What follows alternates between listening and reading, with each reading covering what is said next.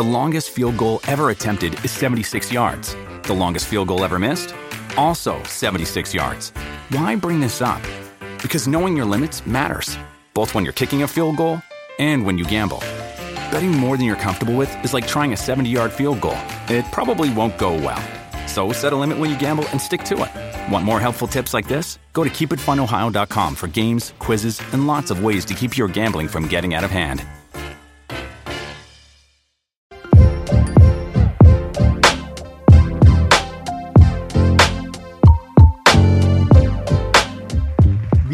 Bienvenidos a nuestro podcast Hablemos. Huepa, huepa, huepa, huepa.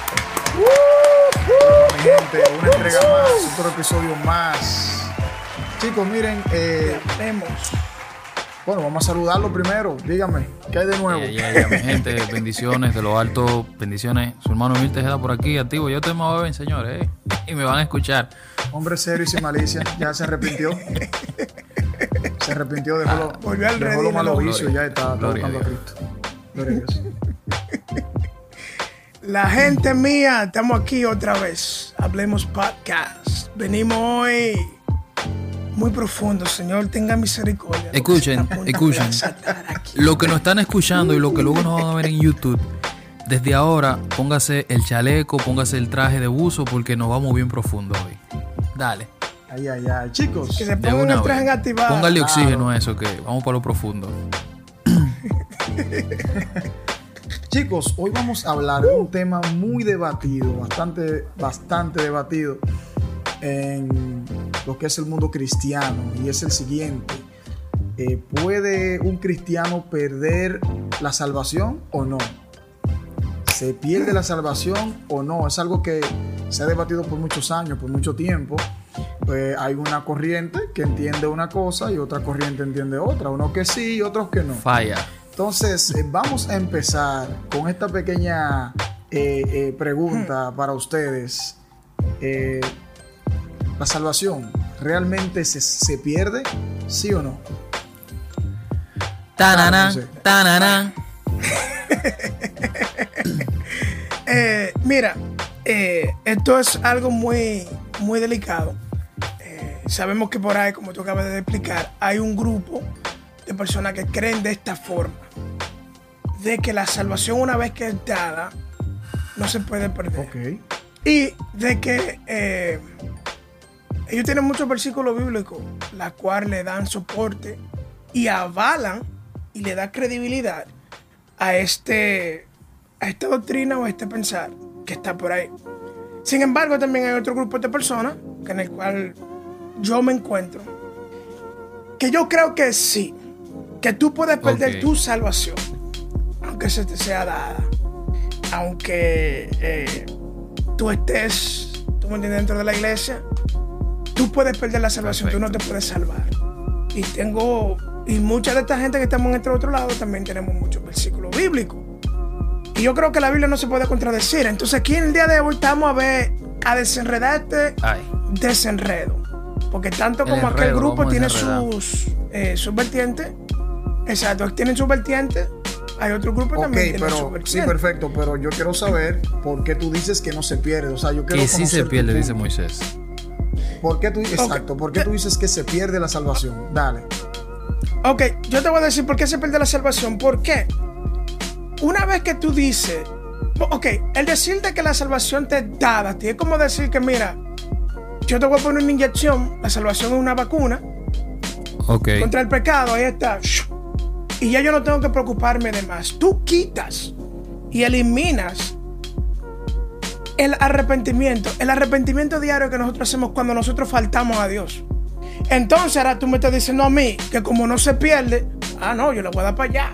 Yo a mí no me importa tener pensamiento pecaminoso, a mí no me importa tener una vida que no agrade a Dios.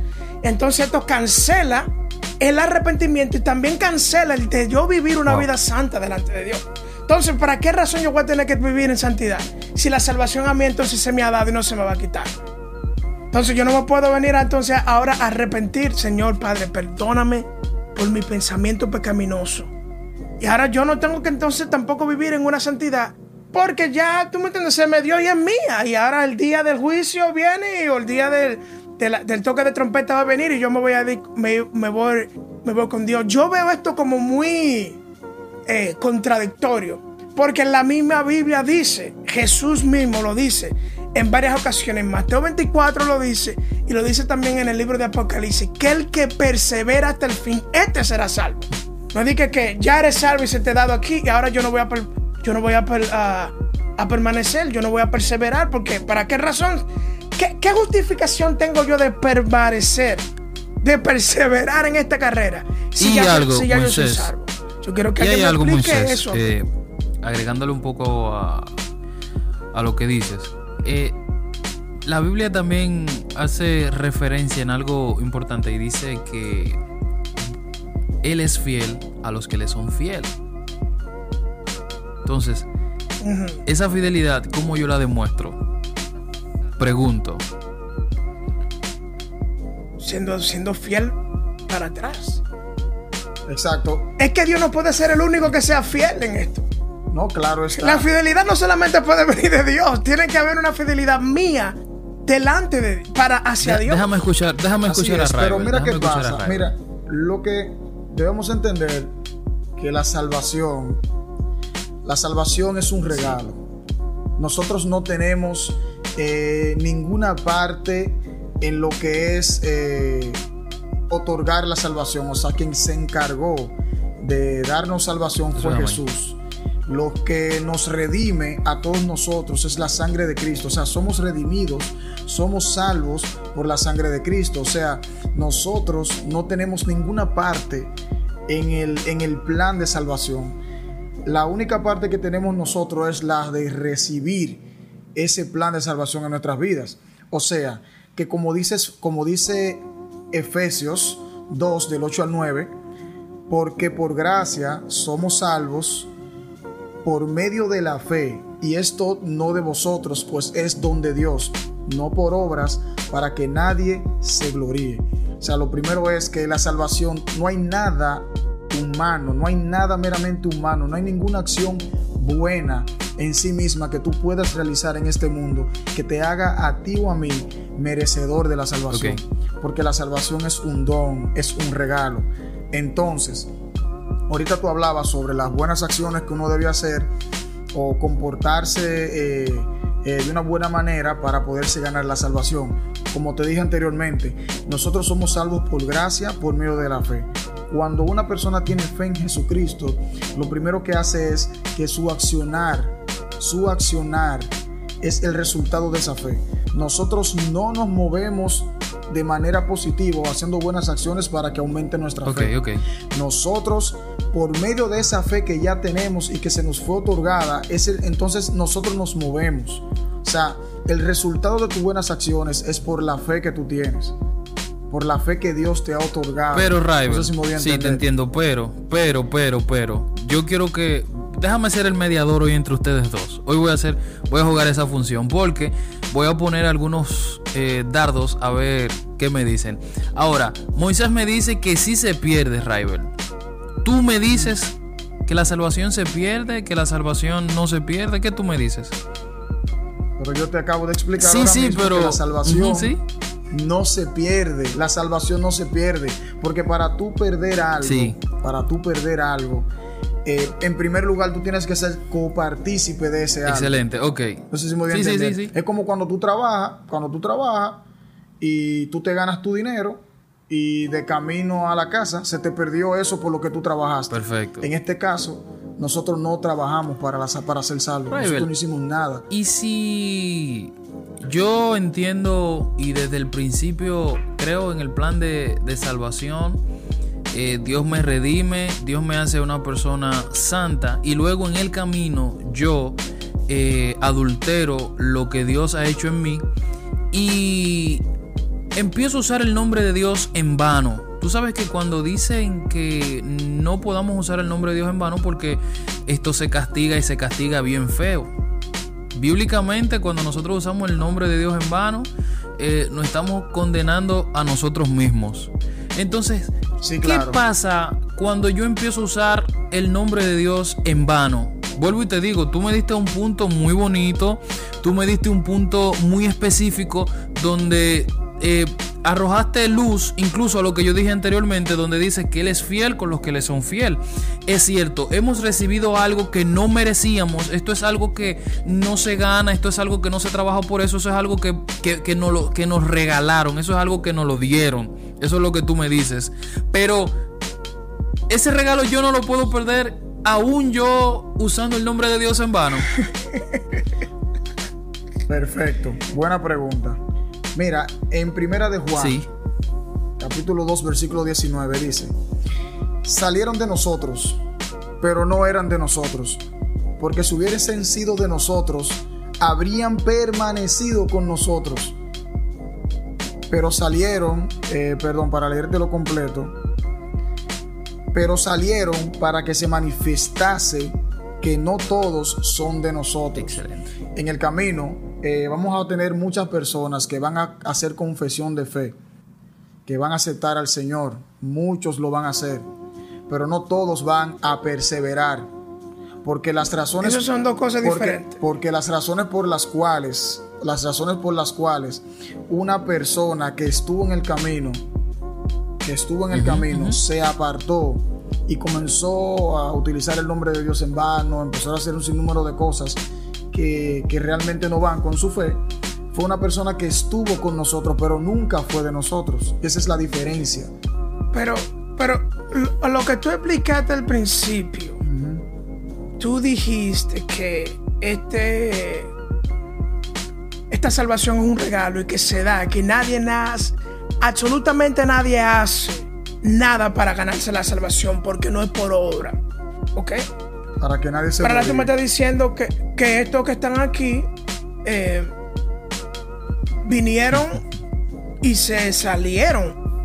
Si ellos confesaron, estoy viéndome dependiendo como tú dijiste al principio. Si esta gente confesaron con su boca al principio y la salvación se les fue dada, ¿por qué ahora se van a, se van a perder? No deberían de perderse porque ya son surras. Y estamos hablando, señores, para que no, no, no, aquí haciendo el match entre Raibel y Moisés, usted que está escuchando, usted que no está viendo, eh, queremos hacer una diferencia también en lo que tiene que ver el gozo de la salvación a lo que tiene que ver la salvación como tal. Eh, mira, antes de que tú entres ahí, Sí, porque realmente ese es otro Sí, para que no vayan a confundirse, aquí estamos hablando de la salvación como tal. Sí, estamos hablando de salvación. Eso es bueno aclararlo. mira el eh, punto que yo quiero, que quiero, quiero aclarar antes de que tú me, me respondas, Mira el punto donde yo, donde yo me quiero, quiero aclarar esto. Hay cosas que yo estoy de acuerdo contigo. Hay cosas que yo estoy de acuerdo con, con, con lo que tú estás diciendo. Y eso yo nunca lo dudo. Perfecto. Nunca lo dudo. En la parte en que yo estoy es con, estas personas. Con estas personas. Con este grupo de personas que creen de que una vez son salvos, son siempre salvos. No importando lo que hagan. Es que cancelan cierto tipo de cosas. Pero mira, en la Biblia, eh, Jesús mismo hizo varias parábolas. Vemos la gente, la, parábola de, la, de las diez vírgenes, la parábola de del sembrador, de la gente que recibieron la palabra eh, y creció y no se germinó. Eh, el sembrador, eh, la palabra del hombre de las 100, de las 100 ovejas. un sinnúmero de palabras. Pero hay una parábola en sí que yo estaba estudiando mientras me estaba preparando para esto. Que era el de la parábola de, de aquel rey que estaba haciendo la boda a su hijo. invitó a todo el mundo. Y dice que hubo uno dentro de ellos que no tenía la ropa de boda y lo sacaron. Uy. Lo sacaron de la boda porque no pertenecía a eso. Pero la cosa era que estaba dentro de la boda. O sea, que esto representa a aquellos que recibieron el mensaje, pero estaban adentro. Pero ahora hay una condición para que tú estés aquí adentro. Tú tienes que vestirte y comportarte de cierta forma que tú puedas darte testimonio de aquel, de, aquel de cual fe tú profesas. No es que solamente ahora yo estoy en la boda, estoy aquí adentro y estoy completamente salvo. Como, como, como lo que estamos hablando. Estoy dentro de la iglesia y estoy completamente salvo. No, ahora es una acción que tú tienes que vivir. Que esta acción, este, este estilo de vida no te va a garantizar la salvación. Vuelvo y repito. Este estilo de vida no te va a, va a garantizarte tu salvación. Pero hay, una- hay un estilo de vida que Dios requiere. Hay unos requisitos que el mismo Dios requiere para que tú, esa salvación te siga cubriendo. Claro que a sí. mí nadie a mí me puede decir Mira- que lo contrario. Si tú no vives Sí, con, mira vas a hacer leyes, a mí no me digas, papá, que para el cielo vamos todo el Déjame mundo. escuchar a Mira. Rival. Déjame escuchar a Rival. Eh, lo que sucede, Moisés, es que cuando una persona acepta al Señor verdaderamente, es sellado con el Espíritu Santo. Ok. Tú no puedes, nosotros no podemos imaginar en nuestra mente que allá arriba en el cielo hay un ángel que esté encargado del libro de la vida y anota a Raibel cuando está bien, entonces Raibel cuando peca lo borra del libro. Entonces cuando Raibel No. se arrepiente, vuelve y lo anota y cuando Raibel eh, peca, vuelve y lo borra. Di que San No Pedro. es di así. que San Pedro. No. No es así. Ahí no estamos. ahí- Yo no creo no que es te así. borran ni te apuntan otra es vez. que Yo creo que están tomando atención. Yo creo que están tomando atención de todas las cosas buenas y malas que tú haces. Uy, uy. Lo primero es, Moisés, que cuando una persona acepta al Señor y es sellada con el Espíritu Santo, porque estamos hablando de un corazón contrito y humillado, Ok. cuando un- que no lo rechaza el Señor. Cuando una persona verdaderamente acepta al Señor, es sellado con el Espíritu Santo. Entonces, cuando una persona tiene el Espíritu Santo en su corazón, eh, hay algo que se llama el fruto del Espíritu. Cuando tú tienes el fruto del. Espíritu en tu corazón, tú- la gente con tus acciones y con tu estilo de vida va a ver que tú eres portador de ese fruto. Porque el fruto eh, eh, es tipificación o es una analogía de acción, de resultado. Entonces, cuando tú eres lleno de ese fruto del Espíritu Santo, entonces tu estilo de vida, tu estilo de vida va a ser el estilo de vida de una persona que es salva por Eh, gracia, por medio de la Yo, fe. yo. Estoy de acuerdo con Sí. No es que tú, no es que tú hagas algo para ganarte la salvación. No. Es que cuando, es que una vez has sido sellado, el resultado de ese sello se va a, a- a manifestar en tu estilo de vida por medio Bien, de la fe. eh, Pero para manifestar ese fruto, tú tienes que vivir, tú tienes que tener un estilo de vida. Claro, bro. Es que no, no, no, no, no. Es que ahí es que está el problema. Es que no es que yo tengo que tener un estilo de vida. Es que el estilo de vida es el resultado de ese sello. Yo no tengo un estilo de vida para ganarme el sello. Eh, es al no. revés. Cuando yo soy sellado y tengo el Espíritu Santo en mi corazón, entonces mi accionar, mi accionar, se va, eh, en mi accionar se va a manifestar ese Espíritu Santo. Rival. No sé si me voy a entender. Pero sí, yo te entiendo, pero lo que te digo es la parte que hay un estilo de vida. Sí, pero da- Sí, pongo, no, pongo claro. un ejemplo, pongo un ejemplo rápido. Porque el Espíritu Santo se selló. Pongo un y eso es ejemplo lo que la gente no entiende. Pero- si el Espíritu Santo te sella y ese estilo de vida no- se manifiesta. Pero que entonces el que no, entonces el que no se manif- el, entonces el que no se mueve, el que no se comporta conforme a ese estilo de vida, no puede decir que ha sido sellado con el Espíritu Yo quiero- Santo. entonces está bien. Ok, ok, ok. Totalmente Déjalo de ahí, déjalo ahí, déjalo ahí, déjalo ahí. déjalo esa ahí. persona asiste a la Déjalo ahí, iglesia. Moisés, déjalo ahí. Entonces, yo quiero hacer la pregunta. Yo- señores, e- esto es serio, esto es serio, porque entonces yo quiero hacer la pregunta. Porque cuando nos vamos a, al Nuevo Testamento, a los Evangelios, allí nosotros vamos a ver que Jesús eh, escogió 12, 12 discípulos. Entre ellos vamos a ver uno que fue escogido directamente por el, pa- por el maestro, por el Jesús. mero mero. Por, por- no fue de que, que él claro. llamó, no, no, no, no, no, no. Fue que Jesús fue y vio a Judas y le dijo, ven que tú vas a caminar conmigo. Fue Jesús que escogió a Judas. Exacto. Entonces, Raibel, eh, a Judas se le regaló, desde el primer día, se le regaló esa salvación. La salvación, no esa, no. La salvación. Porque esto no es algo para nosotros tenerlo por menos, porque la salvación, eso es sumamente importante, señores. ¿eh? Eh, aquí no estamos tirando patada voladora, como decimos.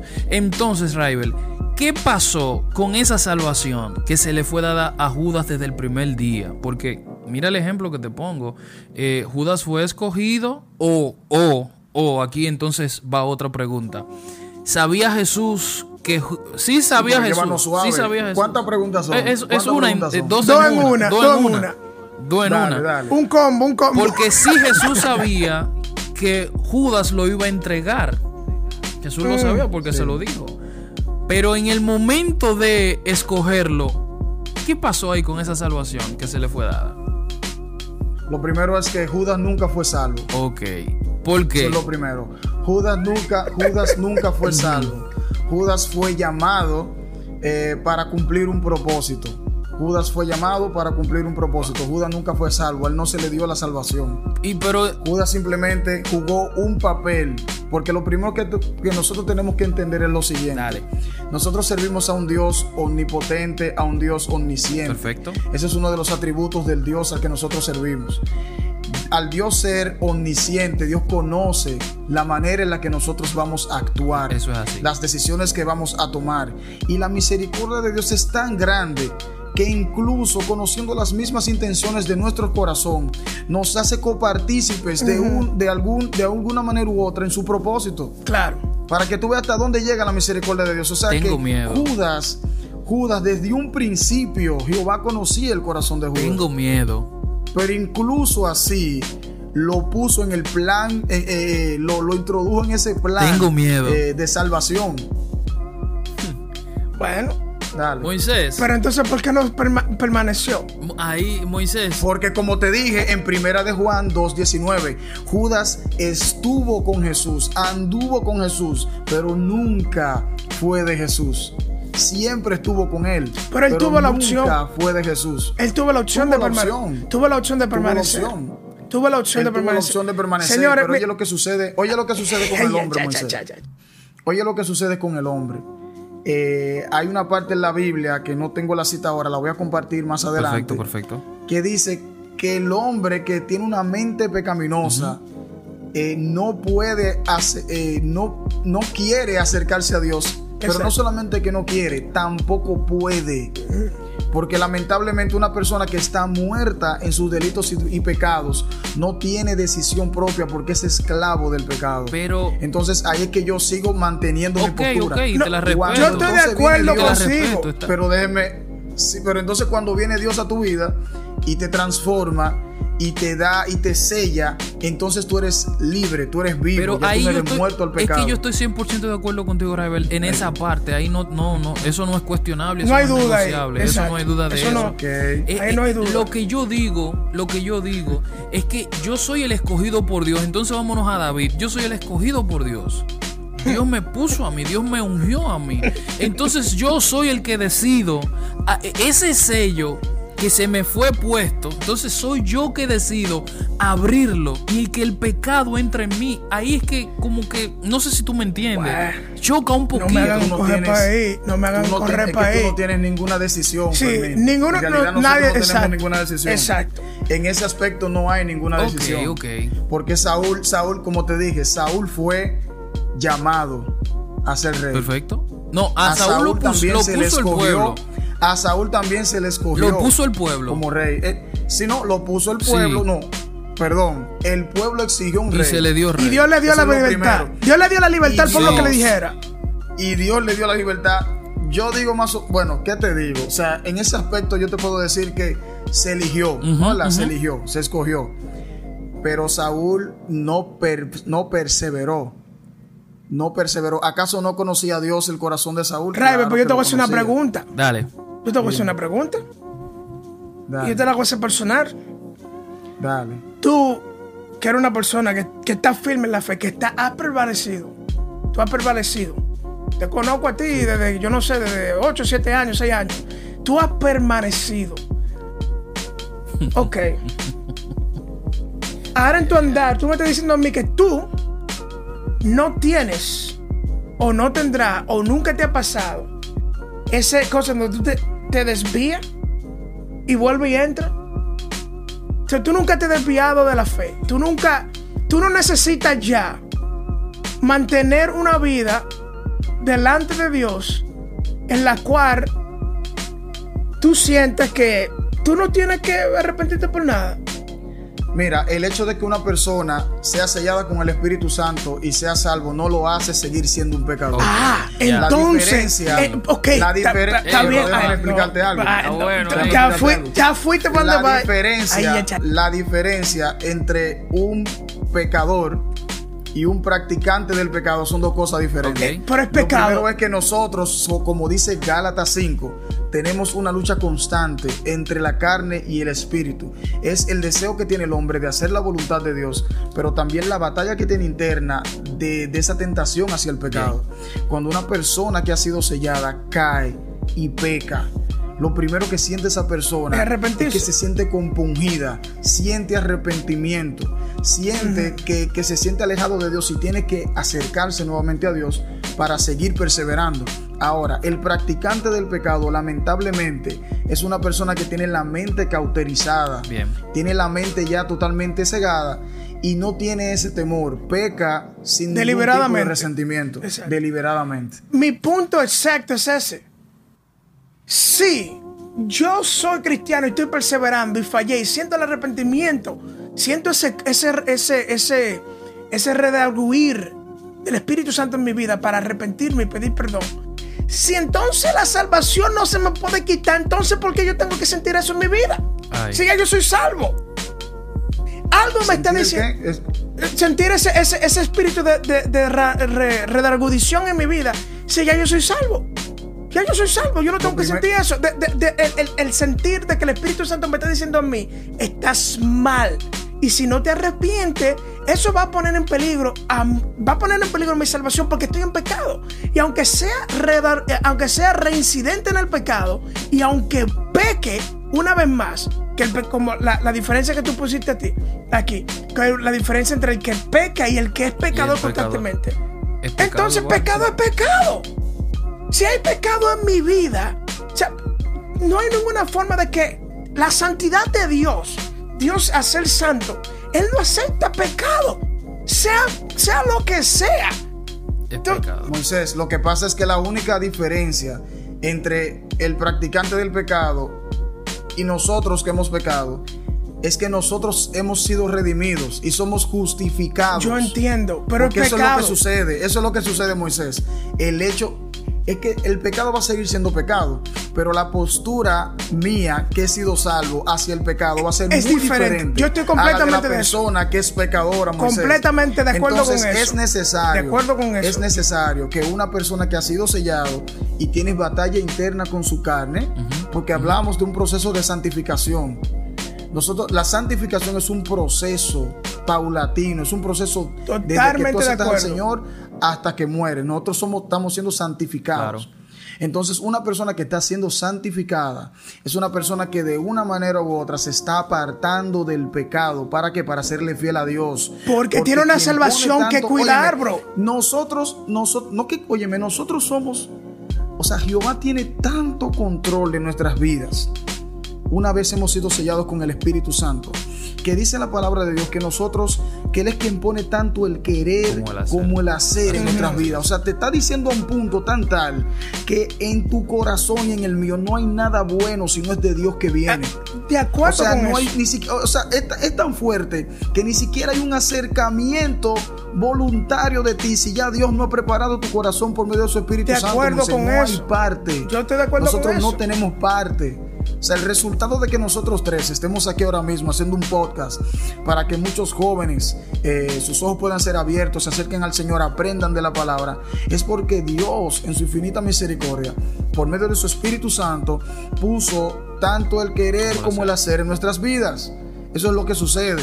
Y yo quiero culminar eh, diciendo esta parte porque realmente es un tema muy largo. Claro, yo claro, sé claro. que Esperen, no vamos a empezar. esperen la segunda parte. Es que, que- si es que la hay, ya tú sabes. Eh, yo quiero culminar diciendo que en real- realmente lo bueno que nosotros tenemos, lo- no hay nada en este mundo que tú y yo podamos hacer para ganarlo la salvación. La salvación es un don de Dios regalo, por gracia, por medio de la fe.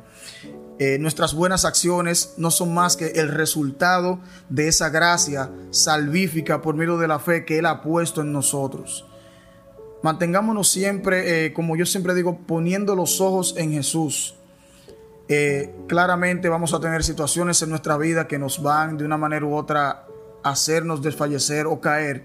Pero como hemos sido marcados con ese Espíritu Santo, el Señor nos va a dar la fuerza para nosotros acudir a Él en los momentos difíciles de nuestras vidas, a saber dónde acudir y a poder de esa manera perseverar en Él. Amén. Yo lo único que voy-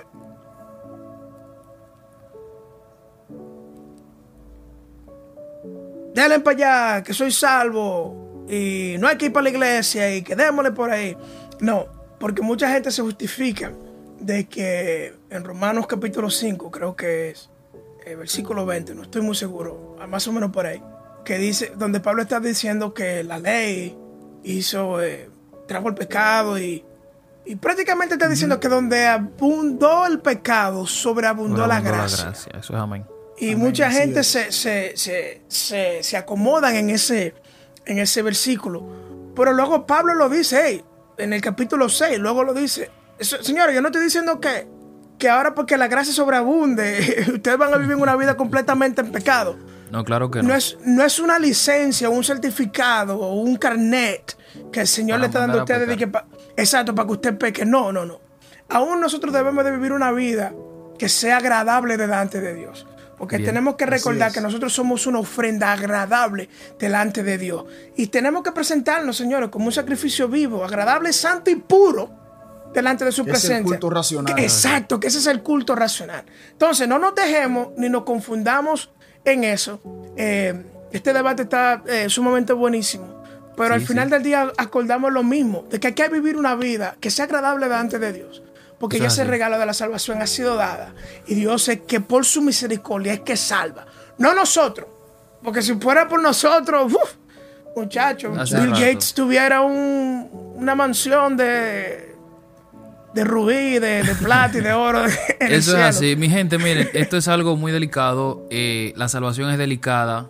Guardémoslas, eh, perdón, guardémosla, cuidémosla, eh, mimémoslas.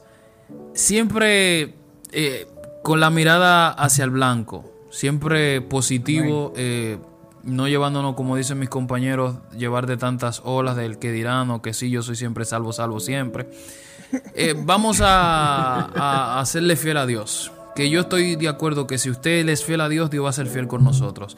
Esto ha sido Hablemos Podcast, señores. Síganos en diferentes plataformas, YouTube, Hablemos Podcast, eh, en Instagram, Spotify. Señores, estamos aquí siempre. Si usted necesita una oración, si necesita eh, que hablemos sobre un tema, escríbanos nuestro DN y nosotros estamos, señores, para sumar. Para sumar, estamos aquí para hacer la diferencia. Amén.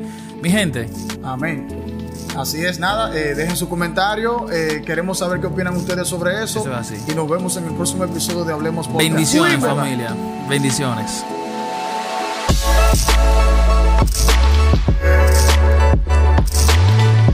We'll be right